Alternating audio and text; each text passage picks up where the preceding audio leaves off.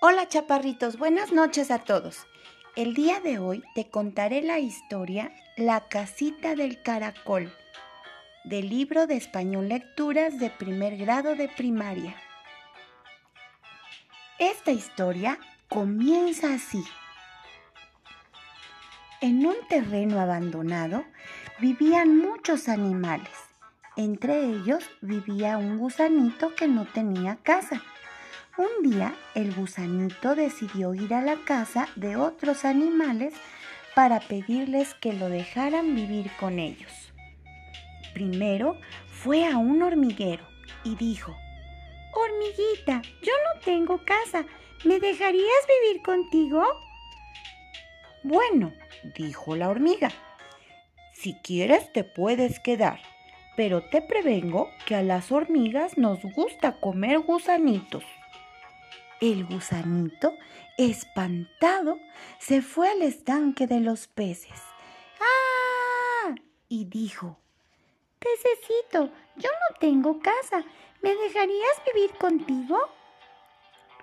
Bueno, dijo el pececito, si quieres te puedes quedar, pero te prevengo que a los peces nos gusta comer gusanitos. El gusanito, espantado, ¡ah! se subió a un árbol y vio un agujero de ardillas. Entonces se acercó y dijo, Ardillita, yo no tengo casa, ¿me dejarías vivir contigo?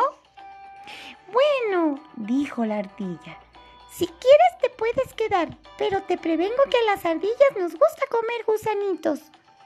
El gusanito, espantado, siguió subiendo al árbol. ¡Ah! Llegó a un nido de pájaros y dijo, Pajarito, yo no tengo casa. ¿Me dejarías vivir contigo? Bueno, dijo el pajarito, si quieres te puedes quedar, pero te prevengo que a los pájaros nos gusta comer gusanitos. El gusanito espantado ¡ah! se cayó del árbol. Se encontró con un duendecillo y dijo, Amiguito, yo no tengo casa. ¿Me dejarías vivir contigo? Ven, dijo el duendecillo. Aquí hay muchas casas vacías, pero son redondas. Mete primero la cola y deja tu cabeza afuera. Así te puedes llevar tu casa a donde quieras. Y así, desde aquel día, el gusanito se transformó en caracol. Y colorín colorado, este cuento se ha acabado.